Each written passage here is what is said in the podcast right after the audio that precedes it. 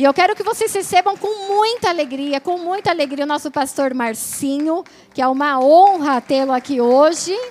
Ó, Má, pega aqui, para eu não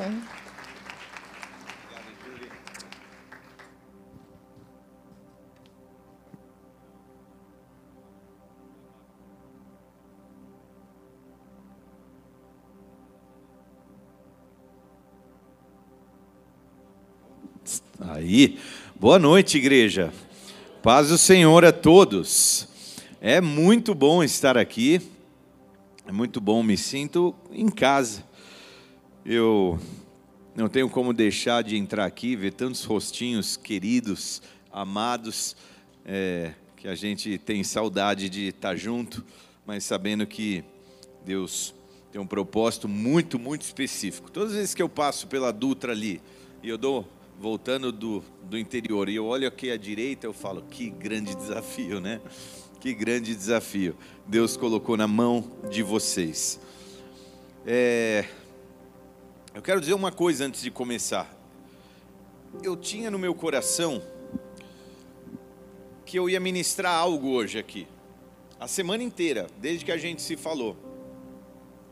Mas não é o que eu vou ministrar, então acho que eu vou ter que voltar para ministrar o que eu pensei que ia ministrar, porque eu vou ministrar outra coisa hoje. Tudo bem? Amém. Eu quero compartilhar uma palavra que falou muito ao meu coração, mas muito mesmo, a respeito de expectativa, mas também de frustração. Eu, entre muitas das experiências da minha vida com o Senhor, uma das mais profundas foi a respeito da paternidade, ou da não paternidade, vamos assim dizer. Deus simplesmente decidiu, na sua soberania, que nós não tivéssemos filhos naturais. E como a gente aprende das experiências, e parte do que eu quero compartilhar hoje com vocês, igreja, tem a ver também com essa experiência de expectativa e de frustração. Amém? Eu quero ler em Mateus capítulo 11, a partir do verso 2, a respeito de João Batista, que eu creio que vocês já devam ter ouvido falar, Isaías capítulo 40, o profeta que profetiza tanto a respeito da chegada de Jesus.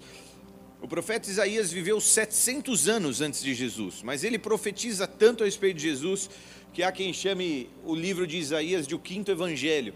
E parte das profecias que ele faz a respeito de Jesus, uma delas é a respeito de quem precederia Jesus. E esse foi João Batista, conforme Isaías diz no capítulo 40, aquele que viria preparar o caminho para o Senhor. Amém? Esse João Batista, ele nasce de uma mãe chamada Isabel e de um pai chamado Zacarias. A, a, a, condição aqui, o contexto é de que Isabel e Zacarias eles eram tão velhos que eles já não poderiam ter filhos. Zacarias era um sacerdote, ele era um sacerdote e ele tinha a sua escala ali regular no templo do Senhor, e numa dessas ocasiões ele é visitado por um anjo, o anjo comunica que ele vai ser pai, mesmo ele achando que é velho, eles concebem e Isabel então engravida milagrosamente de uma condição é, que eles não esperavam, e eles engravidam de João. Interessante é você entender que João Batista, como a gente costuma falar, a voz que clama no deserto, ele não é a voz que clama no deserto, ele é a voz do que clama no deserto, o que faz uma enorme diferença, porque você começa a entender que ele é a voz do próprio Deus, não é a voz dele, mas a voz do próprio Deus e esse que viria preparar. Ele veio antes de Jesus pregando aquilo que a gente sabe: arrependimento, batismo, nas águas. O nome dele não era João Batista, o nome dele era alguma coisa do tipo João o Batizador. Mas ficou João Batista porque é ele que introduziu o batismo nas águas, que é extremamente simbólico.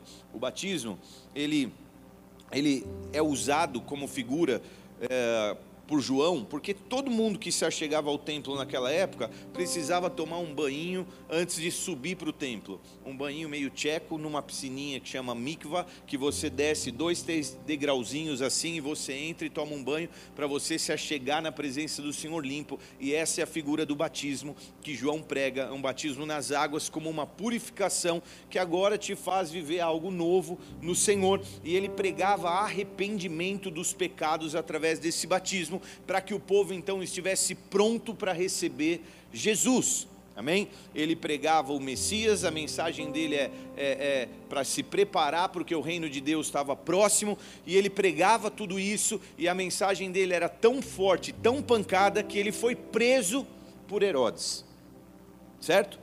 E na prisão, no cárcere, ele escreve o texto que a gente lê aqui, na verdade ele não escreve nada, mas o texto que a gente vê aqui é ele já preso, depois de tanto pregar esse arrependimento, já que Herodes estava em pecado, que ele tinha um caso com a esposa do irmão Herodias, e, e ele era também condenado por João Batista, até que esse cara de, resolveu prender João Batista, e agora da prisão é que nós lemos esse trecho que está aqui em Mateus capítulo 11, a partir do 2. Estamos juntos não?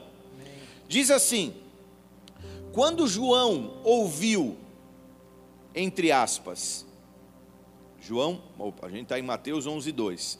João, ao ouvir na prisão, eu estou lendo a Almeida é, atualizada, eu não sei se é alguma coisa parecida, aqui está na NVI, tanto faz.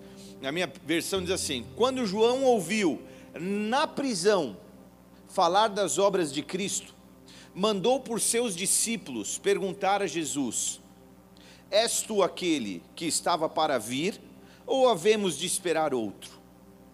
E Jesus respondeu aos discípulos de João: Ide e anunciai a João o que estáis ouvindo e vendo. Os cegos vêm, os coxos andam, os leprosos são purificados, os surdos ouvem, os mortos são ressuscitados, e aos pobres está sendo pregado o Evangelho. E bem-aventurado é aquele que não achar em mim motivo de tropeço. Ele rebate, ele responde, e essa resposta e a condição de João traz muita luz, porque hoje eu quero falar sobre expectativa. Expectativa, obviamente, é aquilo que você espera, aquilo que você aguarda. E eu quero falar que muitas das vezes, quando uma expectativa não é correspondida, ela gera frustração. E a expectativa, junto com a não correspondência dela, pode e tem um poder de te manter numa condição de frustração, de desânimo, de desesperança e você permanecer aprisionado nessa condição. Amém? Eu quero, através dessa experiência mesmo, compartilhar essa palavra para que você entenda as tuas expectativas e as expectativas de Deus, amém? E essa palavra vai fazer muito mais sentido para você, eu prometo. Feche seus olhos aí no teu lugar, abaixe sua cabeça, vamos orar. Pai, nós sabemos que tu és um Deus bom. Em todo tempo tu és bom. E que também tu és um Deus santo. No teu coração não há maldade. O Senhor tem planos de paz para nos dar um futuro, um fim desejável. Mas tantas vezes isso é tão difícil de compreender. E nós queremos hoje mergulhar na tua palavra, Pai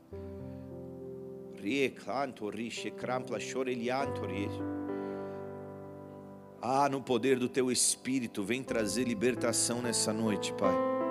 Porque às vezes, Pai, nós vivemos sob condições que nos limitam, que nos aprisionam de algumas formas que a gente sequer dá conta. É muito, às vezes, fácil a gente falar de prisões, daquelas que são grotescas, de vícios, de coisas que são é, é, que ferem tanto a tua santidade, como o sexo, como pornografia, como drogas ou qualquer coisa assim. Mas, Pai, há prisões que são muito mais é, invisíveis do que essa. E hoje eu quero pregar sobre as prisões invisíveis, mas nada disso vai fazer sentido, Pai, se não for o Senhor para vir e nos libertar de cárceres e prisões. Então vem, Espírito Santo, nessa noite que o Senhor preparou e faz a tua obra linda em nome de Jesus. Amém e amém. Glória a Deus. Glória a Deus. Posso pegar a minha aguinha especial? Minha aguinha batizada? Essa semana eu estava com um filhão que a gente às vezes adota.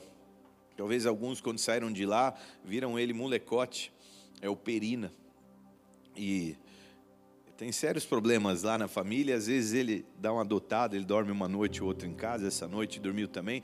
E na semana passada ele me fez uma pergunta assim: Qual que é o teu maior desafio, pastor? Eu falei: Puxa, essa é uma pergunta braba. E eu posso dizer que um desafio do pastor, para mim, certamente não é pregar. Eu amo pregar, mas eu amo quase mais do que outra coisa na vida. Eu me energizo. Pregar, ter assunto para pregar, não é um problema. Para mim não é problema tomar decisões sérias. Para mim não é problema administrar recursos. Eu respondi para ele que talvez o meu maior problema, o meu maior desafio é lidar com expectativa das pessoas. Tanto expectativa pessoal como espiritual. As pessoas criam expectativas que a gente sabe que não dá para ser correspondida e às vezes elas se frustram. E eu respondi para ele isso. Mas assim, criar expectativa é bom, desde que você saiba como lidar com elas, porque lidar com as expectativas que é complicado. A palavra de Deus diz em Provérbios 13, 12: a esperança adiada desfalece o coração. Então, quando você tem expectativas e aquilo se prolonga e demora, você começa a ficar desanimado, teu gás vai abaixando, tua esperança vai diminuindo, como se tivesse um tanque de combustível de esperança e você vai vendo aquele ponteirinho no fim, porque a esperança adiada, a expectativa que se demora muito, ela, ela deixa o nosso coração assim. E sabe, na nossa vida a gente vai criando ideias e pensamentos e expectativas a respeito de tudo. Eu criei expectativas para estar aqui hoje, eu criei expectativas para essa semana. Né? O Jaime, por exemplo, veio de uma semana que eu estava pensando que você podia conversar com os pastores e integrar da próxima vez. Ele ele representou a nossa igreja no SDA, que era a Semana do Avivamento. Ele tinha expectativas. Nós criamos expectativas para tudo. Talvez você tenha uma conversa séria na empresa essa semana, uma prova importante. Talvez você tenha uma conversa com alguém importante. Talvez você tenha, você crie expectativas.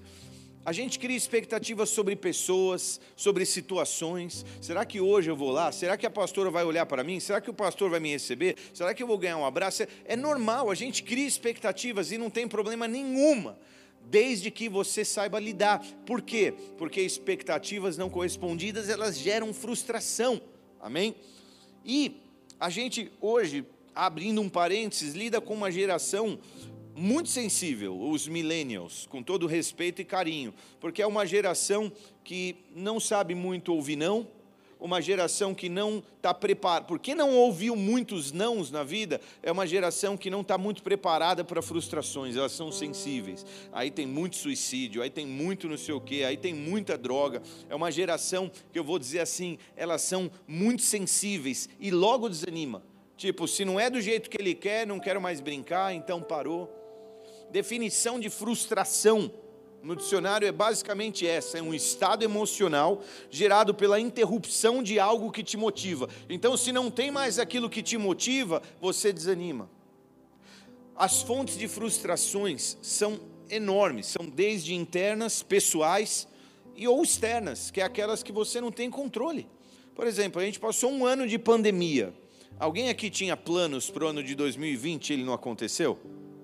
Pô, Muitas. Você quis ir viajar, não viajou. Você quis casar, não casou. Você tinha um plano de fazer não sei o que com a tua empresa e não fez. O que teve de nego chorando que não conseguiu fazer o que quis no ano 2020. Você tinha algum controle? Não. Então, às vezes, essas, eh, essas frustrações vêm de algo que você nem tem controle. E, meu irmão, no casamento, no ministério, na vida, tudo que a gente faz tem a ver com expectativa, e expectativa é isso. Do que, que nós estamos falando aqui? Deixa eu ser mais claro. A gente está falando que, na essência, a expectativa é a fé, porque você espera algo. Horas, Hebreus 11 define que fé é esperar por coisas, é o firme fundamento de coisas que se esperam. Então você cria expectativas em Deus também.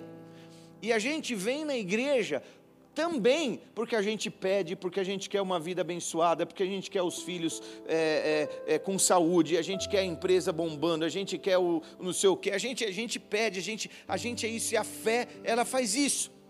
Só que muitas vezes a gente não entende como Deus opera, porque a nossa expectativa está desalinhada com a dele, amém? Eu estou querendo chegar aqui, e aqui é que entra o grande desafio a gente alinhar expectativas com a de Deus. Quando os céus se alinham com a terra, é aí que as coisas acontecem.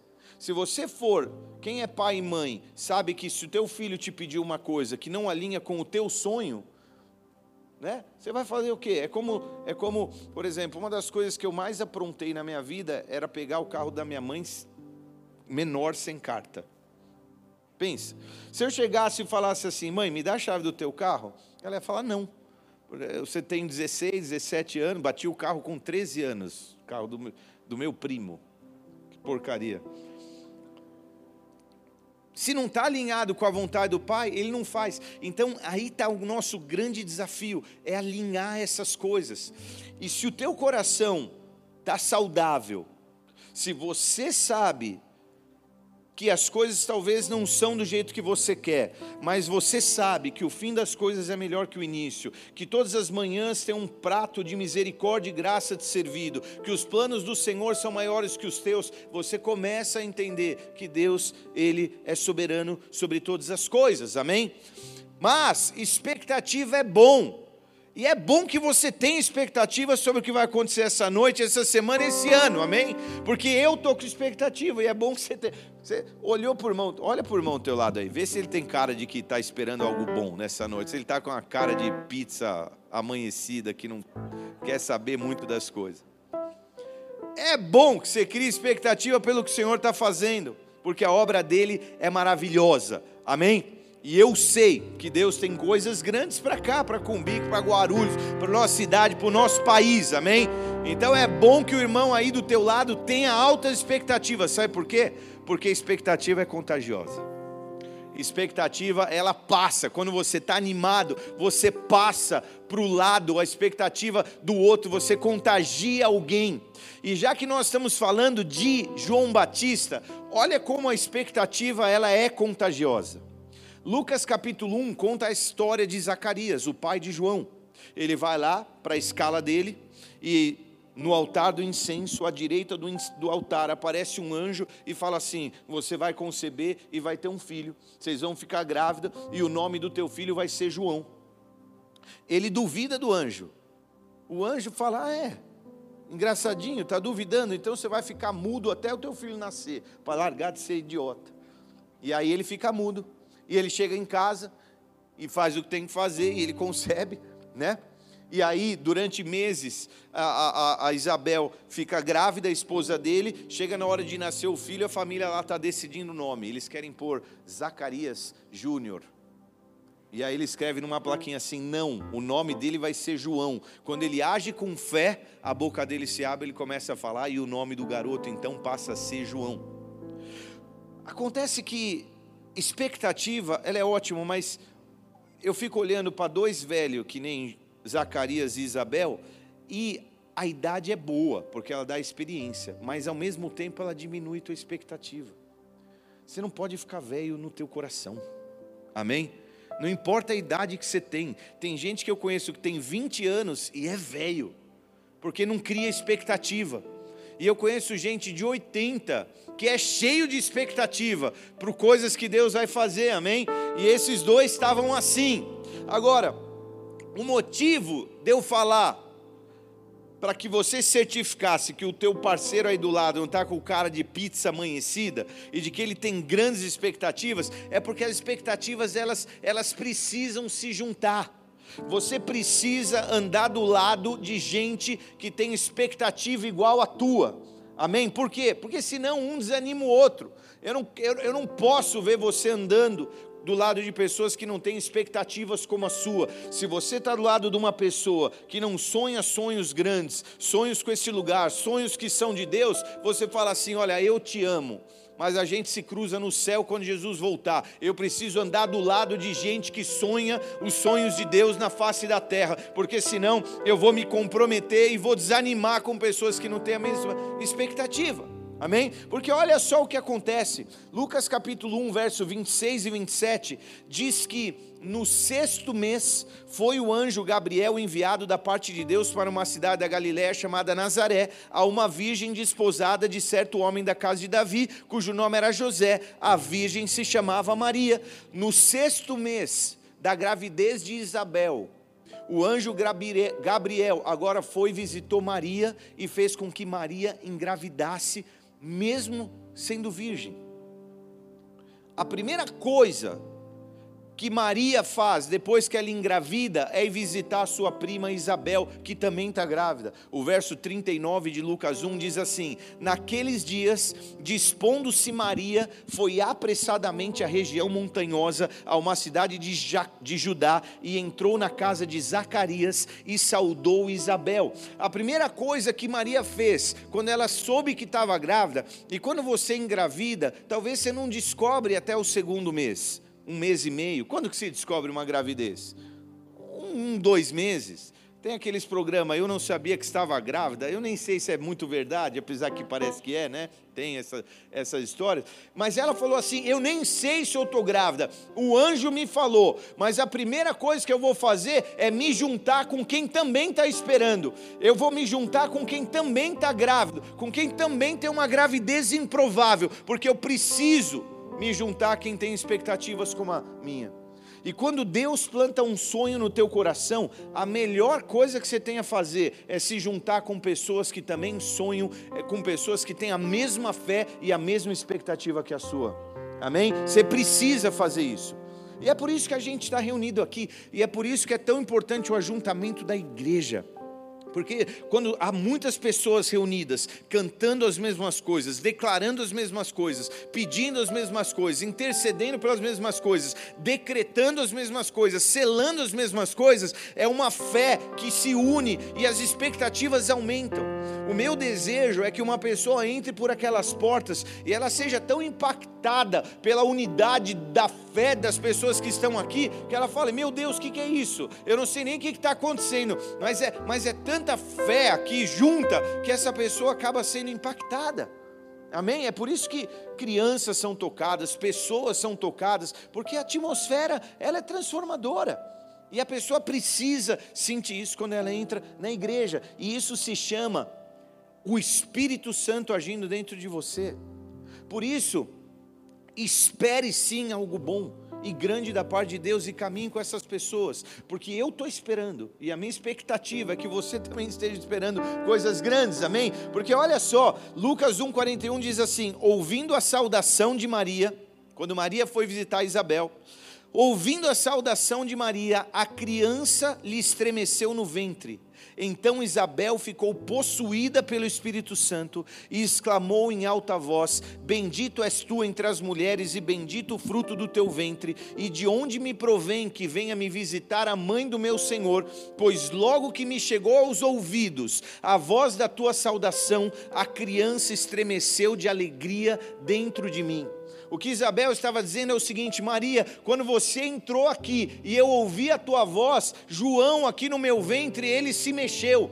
Aquilo que eu estou esperando ficou agitado. Quando o que você tem dentro de você alcançou o que tem dentro de mim, essas coisas se agitaram. Quando você tem expectativas e você leva essa tua fé, como Maria levou Isabel, você mexe, é como se aquilo que está dentro de você tocasse, mexesse, contagiasse alguém. O Jesus dentro de você mexeu comigo. E esse é o papel de um cristão a tua fé é tão ativa, ela, ela é tão viva, que aquilo que está dentro de você, quando você se encontra com alguém, aquela pessoa é agitada, ela é movida, ela é cheio do Espírito, só porque você carrega dentro de você alguma coisa. Amém? Dá para me entender? Essa história de Jesus conhecendo João Batista antes deles mesmos se conhecerem. Um no ventre, em espírito, se conhecendo.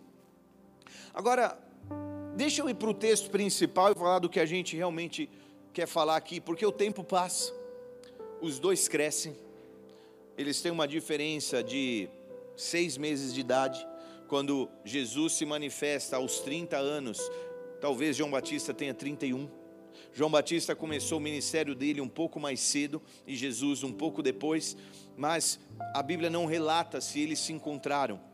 Mas o ministério de João começa no deserto da Judéia e ele pregando e batizando as multidões. E agora a Bíblia relata que Jesus vai até onde João estava se batizando para que Jesus fosse batizado. Quando João vê Jesus, ele já tinha expectativas. Eu fico, eu fico pensando quantas vezes a mãe de João, quando ele tinha 4, 8, 12, 10, 15 anos, ficava falando: Filho, tem um cara, ele é teu primo, você não acredita, ele é o filho de Deus. Um dia a, a Maria veio me visitar e você deu pirueta no meu ventre, porque ele é cheio do Espírito. E olha ele vai vir, ele é ungido de Deus, e você é o que vai preparar o caminho. Ele tinha expectativas, por isso, quando eles se encontram, João fala assim: Eis o Cordeiro de Deus que tira o pecado do mundo. E ele, e ele, e ele, e ele cria essa conexão. Ele diz: Eu não tenho nem, eu, eu não tenho nem moral para desatar a sandália desse cara. É necessário que eu diminua para que ele cresça. Isso tudo João falando a respeito de Jesus. E João, eu preciso que você lembre disso, ele já tinha muitos seguidores. E quando Jesus pinta João, ele pega os seguidores dele e fala assim: aquele é o cara, é ele que vocês têm que seguir, não a mim. Ele é ungido. Discípulos como, por exemplo, André, que é irmão de Pedro, ele era seguidor de João Batista, mas quando João Batista aponta Jesus, André agora passa a seguir Jesus. Dá para me entender? Havia uma expectativa pelo Messias naqueles dias. O povo, diga-se de passagem, ele vivia sob uma opressão romana e eles tinham expectativa que o ungido viria para livrar, livrar eles dessa opressão, desse domínio que eram os romanos, cobrando imposto e pesando na deles ali. João tinha essa mensagem pesadíssima. E qual era a mensagem de João? Convertei-vos, raça de víboras. Quem faz vocês pensarem que vocês se livrarão da, da, da ira divina. E a mensagem dele era pesada. Eu fico pensando que se tivesse uma trilha sonora não ia ser assim. Pam, pam, pam, pam, tipo Hulk voltando para casa. Essa é pesada. Quem vai te livrar de, de coisa divina? Pam, pam, tipo assim, mais um negócio assim. E as pessoas ficavam impactadas.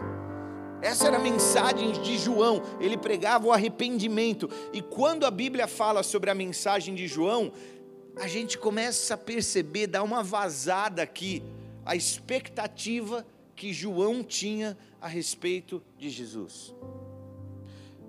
E não se esqueça de uma coisa: se você não conhece a expectativa de alguém, você também não sabe lidar com as frustrações desse alguém. Por isso é importante a gente conhecer a expectativa de João. E qual era a expectativa de João? Olha o que Lucas 3,15 diz: diz assim estando o povo na expectativa, põe 3,15 para mim, de Lucas.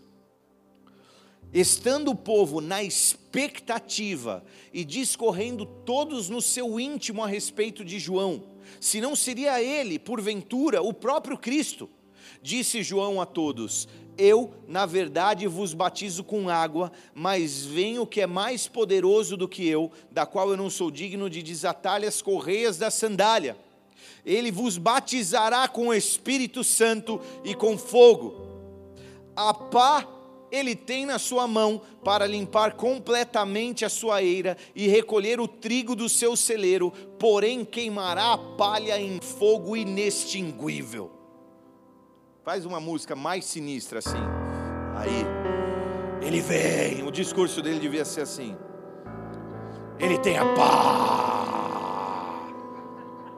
que, que você fazia com a pá? Você jogava para cima aquele, aquele trigo, ele tem o garfo, e ele vai vir com fogo, ele vai te queimar.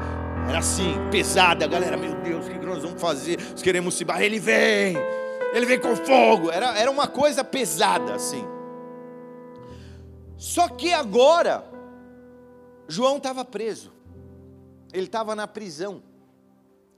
A expectativa toda a respeito do batismo do fogo que vem para queima palha estava começando a ser questionada, porque agora ele está na prisão. E ele está começando a questionar e começando a duvidar se o ministério de Jesus era mesmo aquele ou não.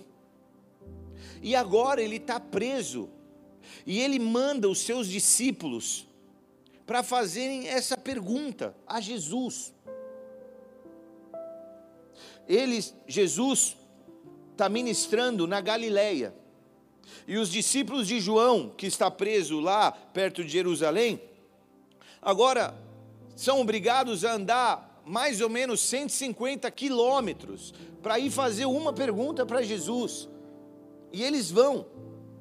Jesus, nós somos discípulos de João. E ele mandou te perguntar: És tu mesmo aquele que estaria por vir, ou devemos esperar outro? Olha a pergunta de João. Ele não tinha tanta certeza. Eis o Cordeiro de Deus. Pode entrar. Esse é o cara. Segue ele. Eu não vou nem desatar a sandália. Ele é o que. Ele é o cara. E agora ele está preso. Eu entendo, João. Ele está preso.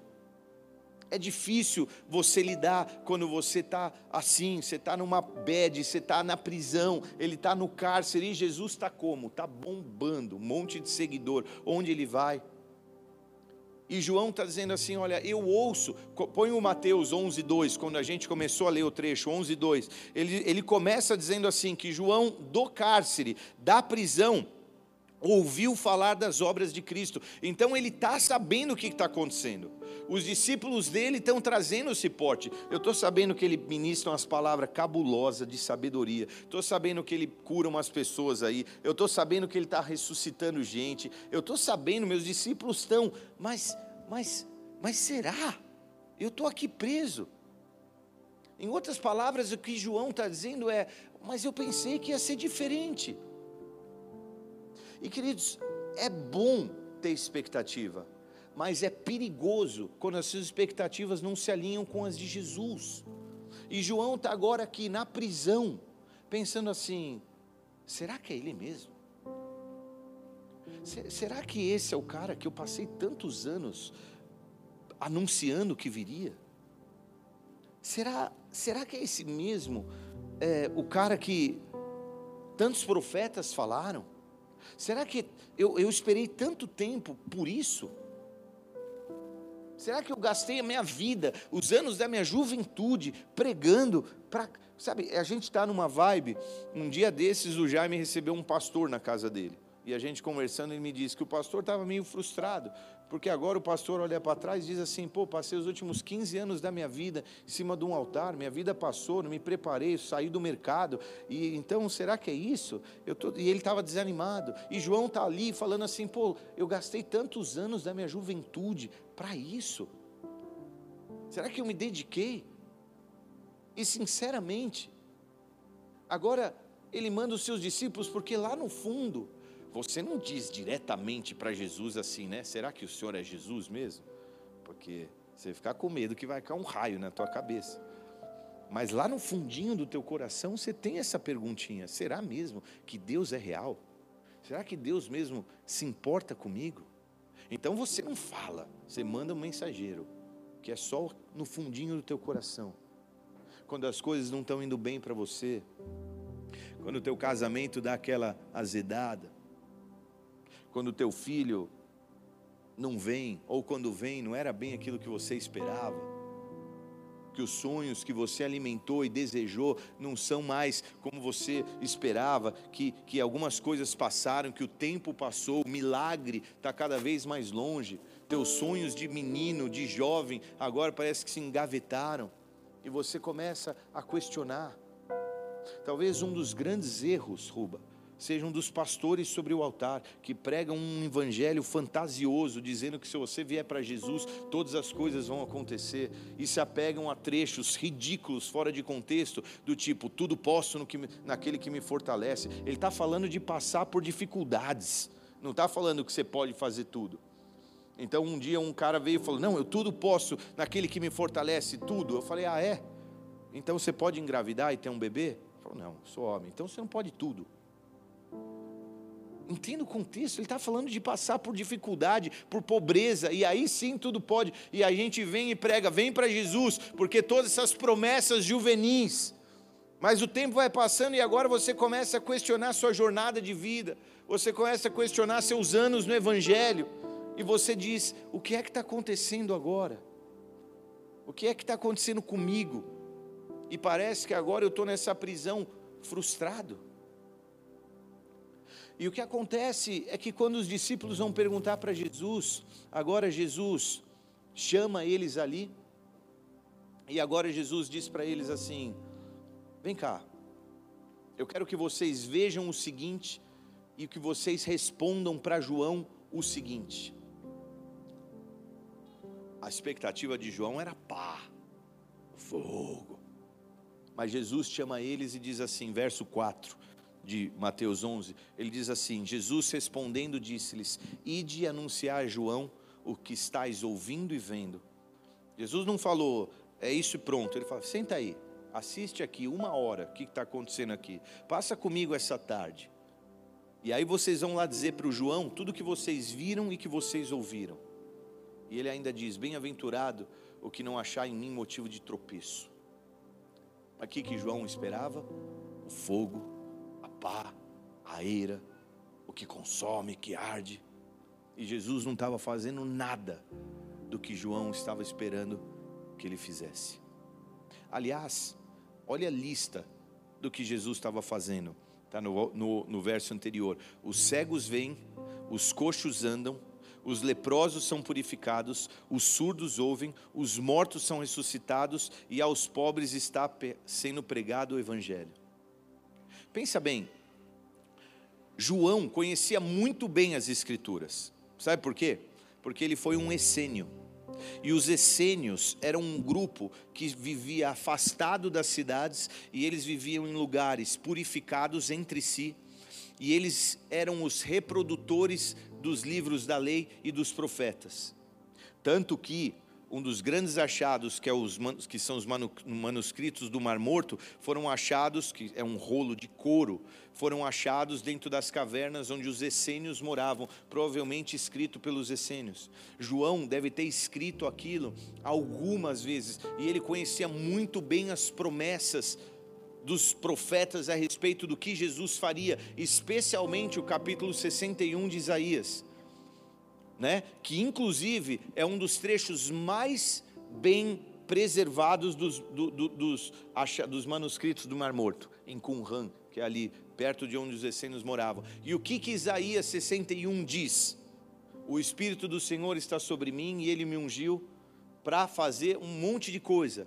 Aliás, trecho esse que um dia Jesus, quando entrou na sinagoga, na própria cidade de Nazaré, ele foi até a frente, a, a, a Bíblia diz que ele abriu os rolos da lei, isso está em Lucas capítulo 4, verso 18, e ele mesmo leu Isaías capítulo 61, que diz assim: O Espírito do Senhor está sobre mim, pelo que ele me ungiu para evangelizar os pobres, enviou-me para proclamar libertação aos cativos, restauração de vista aos cegos, para pôr em liberdade os oprimidos, apregoar o ano aceitável do Senhor. Quando Jesus responde aos discípulos de João, vai e fala que os cegos ouvem, que os pobres estão recebendo a mensagem do Evangelho, que os mortos estão ressuscitando, ele só esqueceu de pôr uma coisa na lista da resposta: que os cativos estão sendo libertos de prisões. João não ganhou esse, esse prêmio. Só que o que estava acontecendo? João estava justamente preso, na prisão, se questionando, assim como nós questionamos os porquês das nossas vidas. Deus, por quê? Por que não aconteceu? Eu sonhava. Era era era para estar acontecendo, por que comigo? Por que isso na minha vida? E você começa a clamar, e esse clamor vira quase uma bronca, uma briga com Deus, e você fica dizendo: "Deus, Deus, por quê?" É uns porquês vira PQP. Por que prisões? Por que problemas? E você começa a questionar Deus e dizer assim: Deus, o Senhor se enganou, não era isso que a gente tinha combinado, não era isso que a gente esperava. E você agora pode estar querendo julgar ou entendendo que Deus está errado e que você está certo. E meu irmão, se você for sincero, mesmo, sem se sacanear, se você for sincero com você, quantas vezes você já se pegou preso em expectativas completamente irreais, infantis e juvenis de que Deus poderia fazer processos na tua vida do tipo, Deus, cancela aquela dívida para mim. Deus, manda aquela pessoa, é, traz aquela pessoa que eu gosto para a minha vida. Deus faz com que nessa semana. E você faz pedidos irreais com uma expectativa. Ah, mas Deus pode todas as coisas. Eu sei, mas isso está alinhado com o coração de Deus. Será que Deus quer que você pule tantos processos? Será que Deus quer que você pule tantas etapas e você fica pedindo coisas desse tipo? Olha que interessante, Mateus 11, 2, o trecho que nós lemos, diz que quando João ouviu no cárcere, quando João ouviu na prisão falar das obras de Cristo, mandou seus discípulos a perguntar-lhe: o que me diz que João não estava só numa prisão natural, da qual ele foi julgado, jogado por criticar Herodes ou por ter uma mensagem muito dura. João, na verdade, estava numa outra prisão, uma prisão invisível, uma prisão cruel, uma prisão que às vezes a gente não se dá conta, que são as prisões das nossas expectativas, de expectativas que nós criamos, que são totalmente irreais, e por causa que as frustrações vieram, porque elas não estavam alinhadas com Deus e elas não aconteceram, você agora ficou preso naquilo. Meu irmão, eu estou falando de uma outra prisão. E agora você se sente preso. E agora você sente que essa versão da tua vida que você está vivendo não era bem a que você esperava. Eu não sonhava estar aqui quando eu era garoto e olha como eu estou. Olha como está o meu casamento, olha como estão as minhas finanças. Eu não sonhava há 15 anos atrás que eu ia estar morando nesse lugar. Eu achava que ia ser outro, muito maior, muito melhor. Eu não sonhava que eu ia estar dirigindo isso. Eu não sonhava que eu ia estar vestindo isso. Eu não sonhava que eu ia estar aqui a, a, nessa condição. Era diferente o meu sonho, Senhor. E quando você vai ver, se você for bem sincero, você vai perceber que você que está vivendo numa prisão num questionamentozinho lá no fundo do seu coração. Se você nunca viveu isso, tudo bem. Assim, pode levantar no fim do culto, ir embora e falar: beleza, obrigado. Mas se você for sincero, essas pequenas frustrações têm um poder de ir te aprisionando. Eu estou falando de prisões invisíveis, queridos, que agora trazem alguns medos, algumas depressões, algumas. Se você não está, você, você flerta com a depressão, você fica remoendo, por fora você sorri, na internet você posta até coisas bonitas, faz cara de que está tudo bem, mas no teu coração você sabe o que você está passando.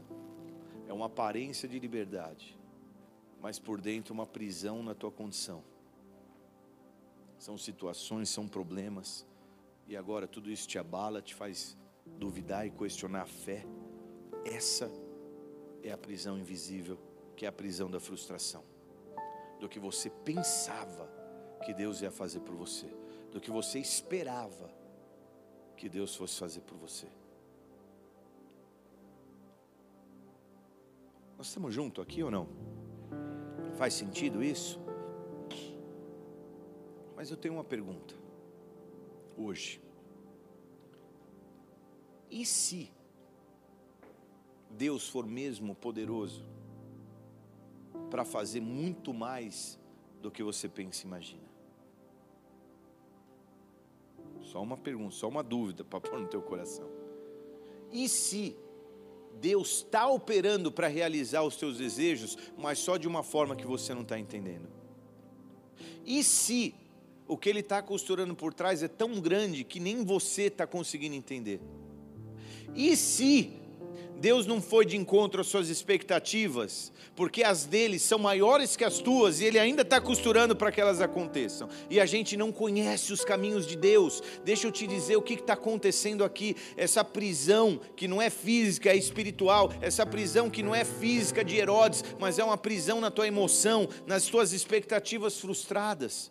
Porque talvez você não queira ouvir o que eu vou te dizer agora. Mas você vem aqui para crescer em fé certo? E se eu te disser que a forma com que Deus edifica a tua fé é frustrando tuas expectativas? Dá para me entender ou não? Ele te edifica e te fortalece. Então, então Deus está fazendo bem para você? É, é isso que você. Pô, Senhor, eu sirvo na tua casa. Eu venho em todas as escalas. Por que, que não está dando certo? Pô, Senhor, eu dou o dízimo. Por que, que não virou aqui, ali? Pô, Senhor, eu tento ajudar as pessoas. Eu estico a mão para todo mundo. Eu, tô, eu, tô, eu, sou, eu sou gentil com todo mundo. Por que, que eu passo esse perreio na minha casa? Essa expectativa do que, do que você que. Presta atenção, essa era a expectativa do que você queria, que é o que está causando a tua frustração e não a expectativa do que Deus queria.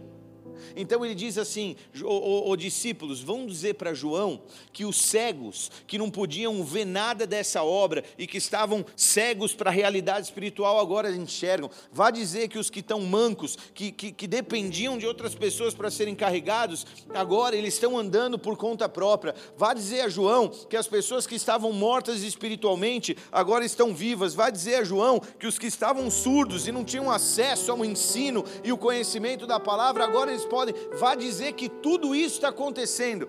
Eu estou fazendo exatamente o que eu disse que eu ia fazer e que os profetas disseram que eu ia fazer. Eu estou cumprindo com as profecias, mas não com as suas preferências. Entenda, Deus vive através daquilo que Ele acha que tem que fazer e não de acordo com a tua preferência. E aí que vem a grande questão. As pessoas agora se isolam, se afastam, amaldiçoam a Deus, questionam a Deus por causa das suas preferências. Quem é Deus? Quem define Deus? Se nem Jesus compreendeu absolutamente tudo que Deus tinha para executar, quando na própria cruz ele fala: Deus, Pai, por que você me abandonou? Quem é você e quem sou eu para definir Deus? Se Deus é tão maior que a gente, se o plano dele é tão mais soberano.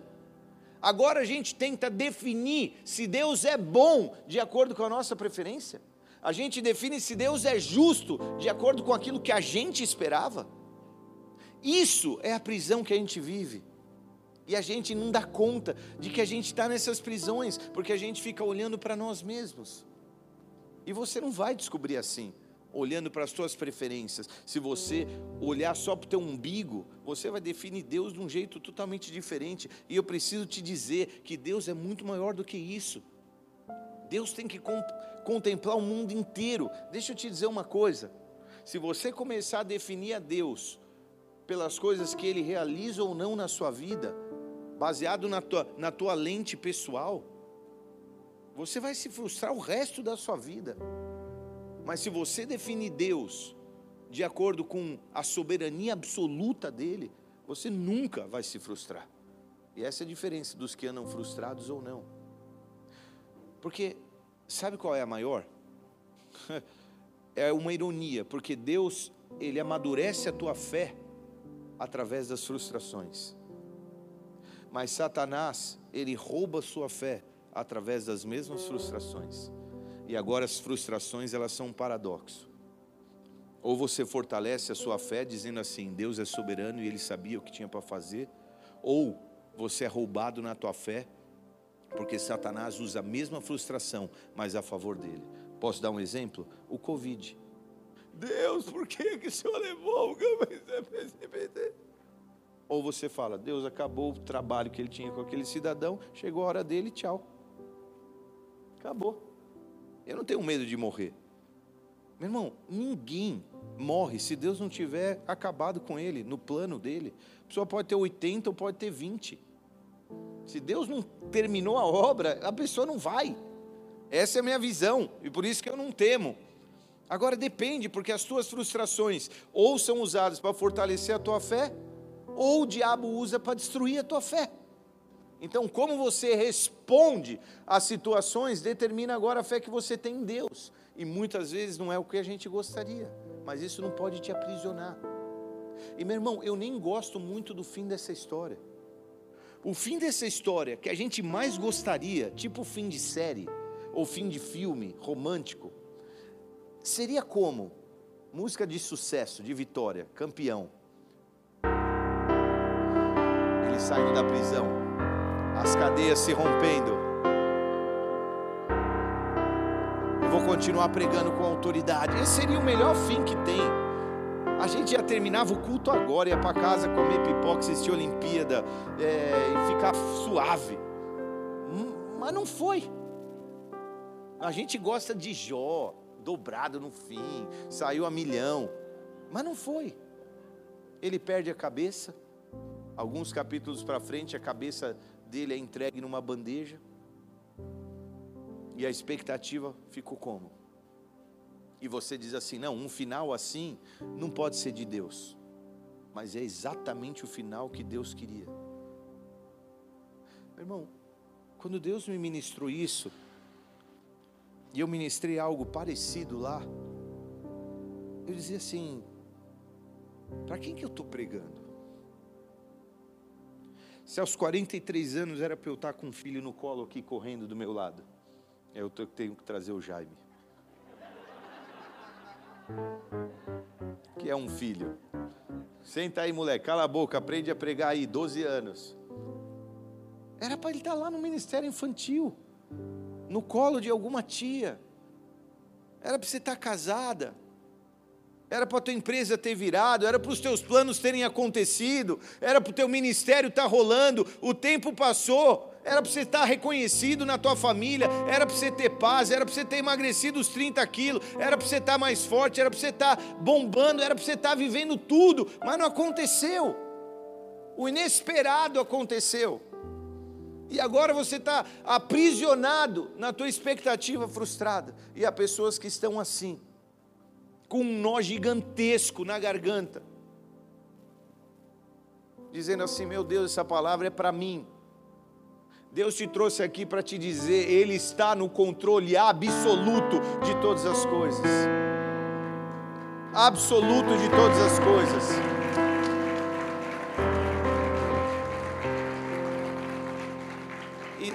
e deixa eu dizer isso, e eu, eu vou dizer isso assim, para a igreja de Cumbica, e até para o coração de vocês, pastores, porque desde o dia 1, quando essa igreja veio para cá, sempre houve expectativas de todos os jeitos.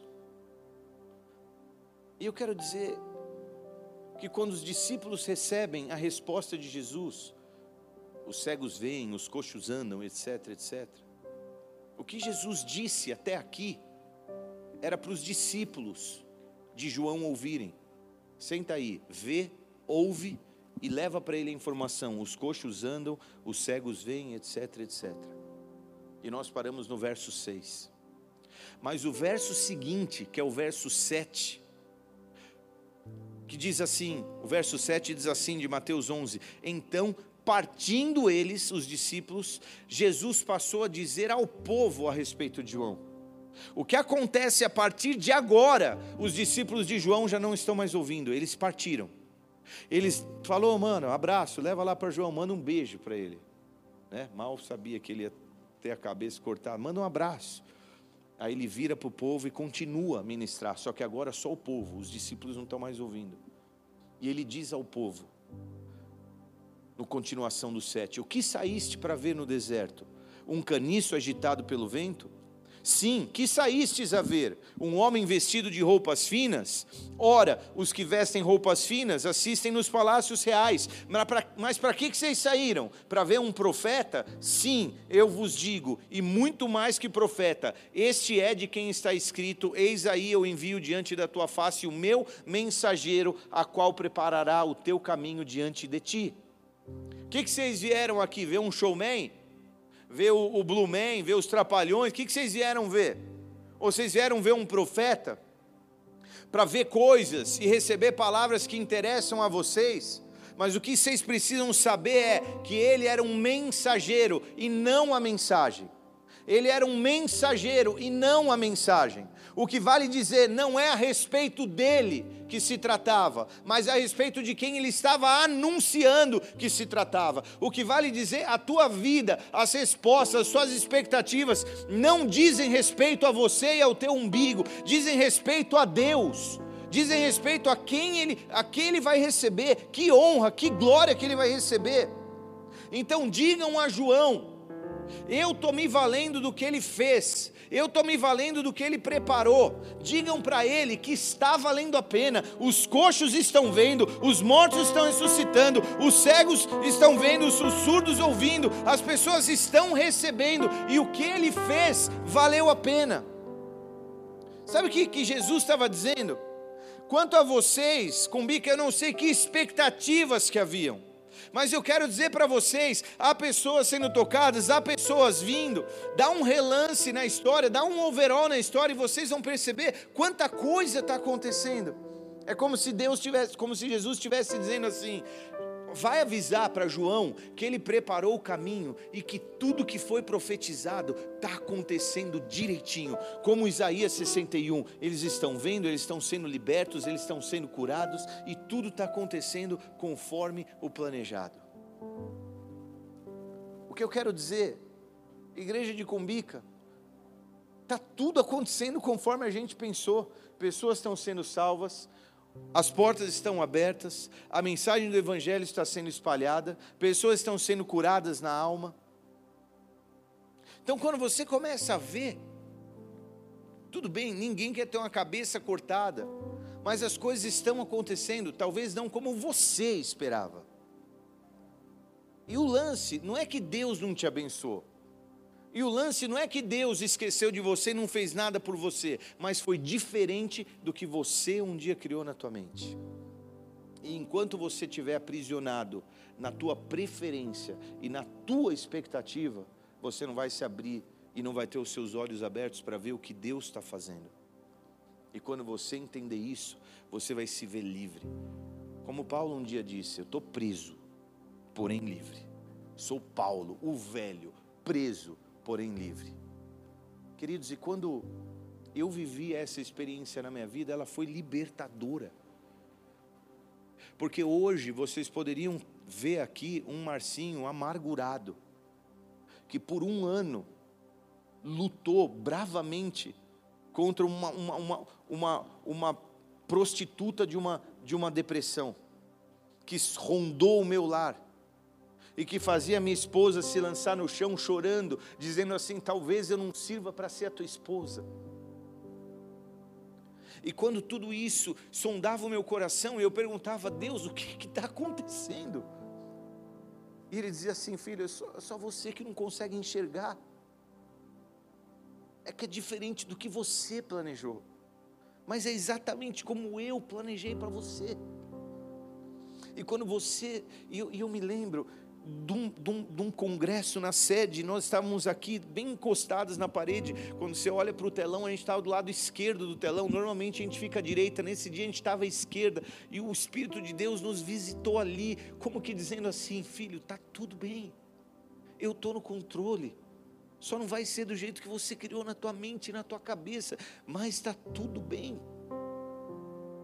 Deixa eu ver se eu termino isso com clareza, para que você possa ir para casa absolutamente livre nessa noite. Alguns de vocês lutaram batalhas, alguns de vocês passaram por processos muito difíceis, para que, por exemplo, os teus filhos não tenham que lutar as batalhas que vocês lutaram. Certamente os seus filhos não vão passar por algumas lutas que vocês passaram para que hoje eles tiveram, tivessem são o meu pai e a minha mãe, eles não viveram a exposição, eles não viveram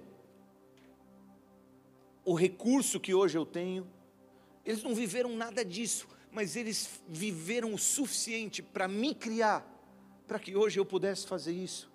Talvez, talvez, o meu pai e a minha mãe tenham vivido uma vida inteira sofrido um pouco mais, batalhado um pouco mais, vivido mais escassez, só para que eles pudessem me criar, para que hoje você viesse para Jesus. Dá, dá para imaginar como Deus costura de uma forma que a gente não pode imaginar. Talvez tudo que eu faça na minha vida Talvez eu passe 50 anos pastoreando uma igreja que nem vai crescer, mas para que dessa cadeira saia um cara que vai governar a nação. E Deus, se dá para me entender? Um dia, num livro de, de, de, de é, C.S. Lewis, ele escreveu assim: que ele gosta de imaginar que Deus plantou uma figueira na entrada de Jericó. Uma figueira que dura centenas de anos. E ele pôs dois anjos lá e falou: guarda essa figueira, ninguém pode cortar. Pô, nós não temos outro trabalho, nós temos que só cuidar dessa árvore. É, daqui não sei quantos anos vai subir um cara chamado Zaqueu e eu quero salvar ele. Protege essa figueira. E Deus faz um negócio que a gente não entende. O que eu quero te dizer, meu irmão, é que Deus, Ele precisa, sabe, a gente está numa onda de super-heróis. Não tem um mês que não tem um filme de super-herói. E os super-heróis são incríveis, porque eles livram a gente do mal. Mas quem livra a gente da gente mesmo e das prisões que a gente cria para nós? Talvez nesses últimos meses, anos, você vem tentado lidar com algumas das coisas que estão difíceis de engolir. E você tem questionado a Deus: como João: Senhor, será que você é mesmo que havia de vir?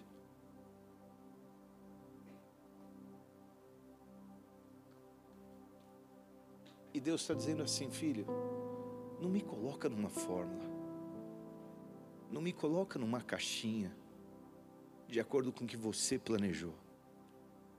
O que eu tenho é muito maior. Feche teus olhos no teu lugar.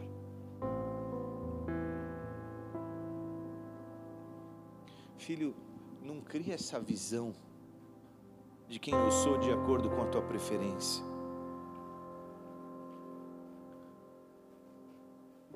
João não estava num cárcere natural. E eu sei que esses últimos meses foram meses em que muitas pessoas questionaram muitas coisas.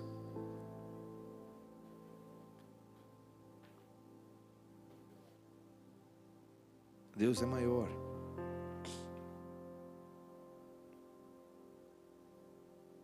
Eu louvo a Deus porque quando os meus olhos se abriram, eu comecei a entender que o plano de Deus era muito maior. E eu fui liberto daquilo que podia ser um desastre, queridos, de verdade, na minha vida pessoal, no meu casamento. Eu conheço pessoalmente casais que não resistiram à infertilidade.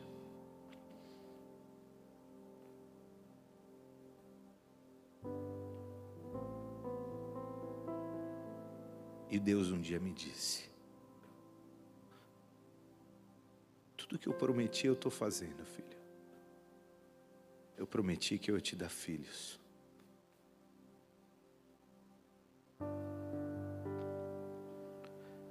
E eles estão aos montes aí. Uns mais velhos, uns mais novos, uns de 60 anos, uns de 72. Eles estão todos aí.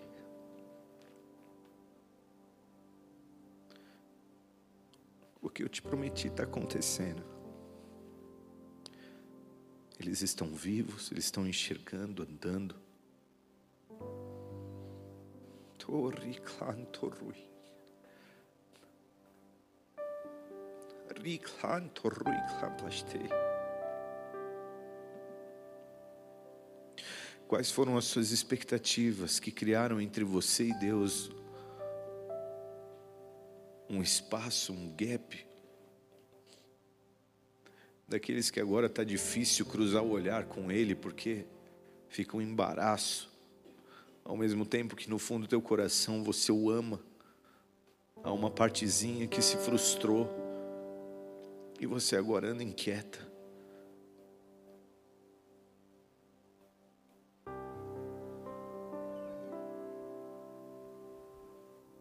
Deus te trouxe aqui simplesmente para afirmar que Ele ainda é teu Deus, Ele ainda é teu Pai. João, o teu trabalho não foi em vão. Você preparou o caminho direitinho. Mas deixa eu te dizer, João, você é só o mensageiro, você não é a mensagem.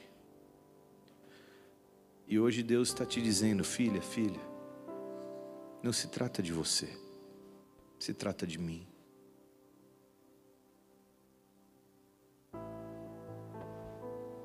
Esse trecho fala uma verdade incrível. Ele diz assim: é necessário que eu diminua para que ele apareça.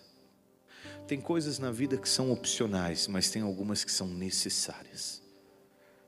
E uma necessária na tua vida é que você diminua para que ele cresça.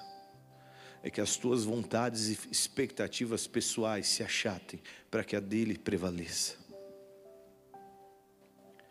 E talvez isto esteja sendo chaveado no teu coração nessa noite.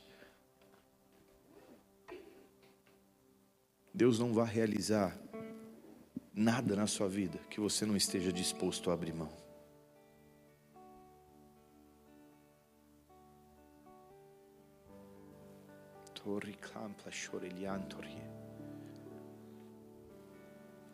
Puxa, aqui discurso difícil de ouvir, pastor. Talvez você esteja nos visitando. Eu não sei se culto está sendo coisado online. Talvez você esteja aí assistindo online. E você está dizendo, pô, pastor, que difícil de ouvir, porque eu tenho tantas expectativas.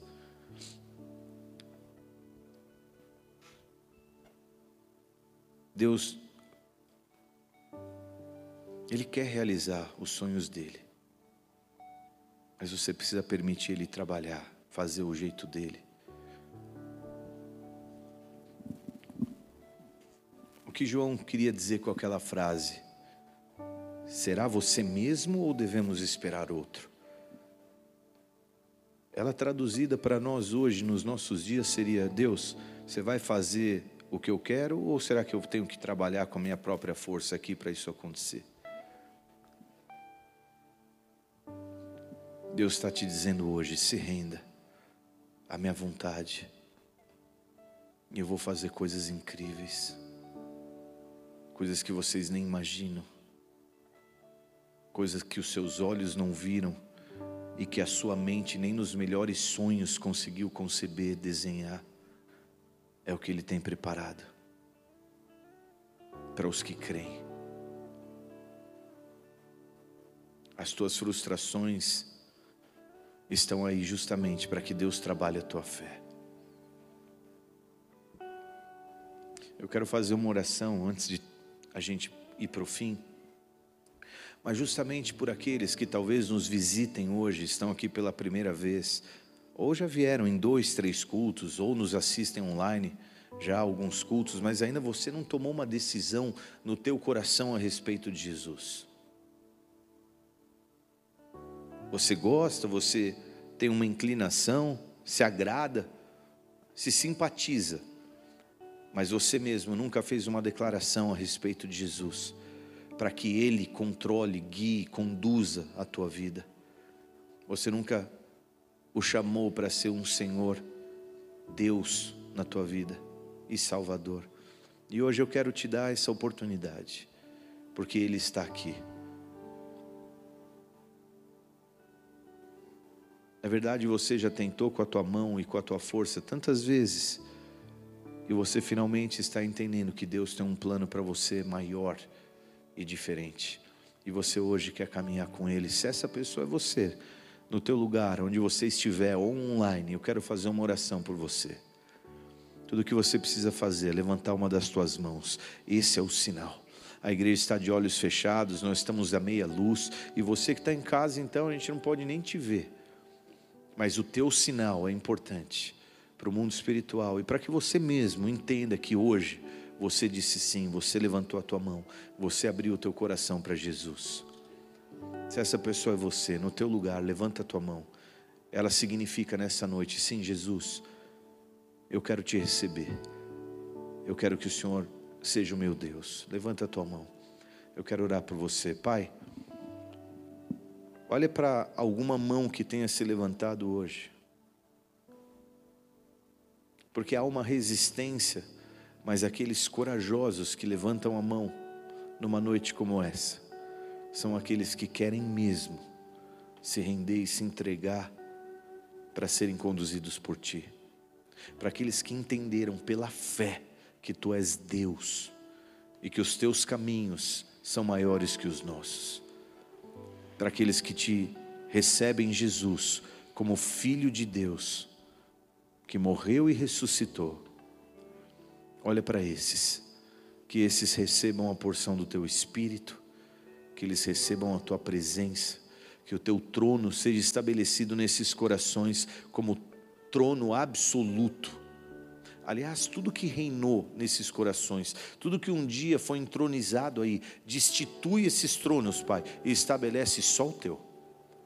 Eu te peço em nome de Jesus, e ainda mais, escreve no livro da vida o nome desses que tomaram essa decisão nessa noite, para que o nome deles esteja entre os nomes que serão chamados, os nomes que creram em Ti, e esses nomes serão chamados no dia em que o Senhor vier para nos buscar, porque somos pó, e ao pó voltaremos, mas o nosso ser espiritual viverá eternamente ao Teu lado, se Te recebemos como Deus. Cuida desses, eu te peço, em nome de Jesus. Amém e amém. Aleluia. Aleluia. Aleluia, aleluia. Se você levantou a tua mão, no teu coração recebeu essa oração e tomou essa decisão nessa noite, esse pessoal de tablet, eles são do boas-vindas e a gente quer ter o privilégio de te conhecer. Na saída, eles estarão ali. Procure uma delas e se apresente para a gente ter o privilégio de te conhecer. Amém? Glória a Deus. Fique em pé no seu lugar, igreja. Nós já estamos terminando.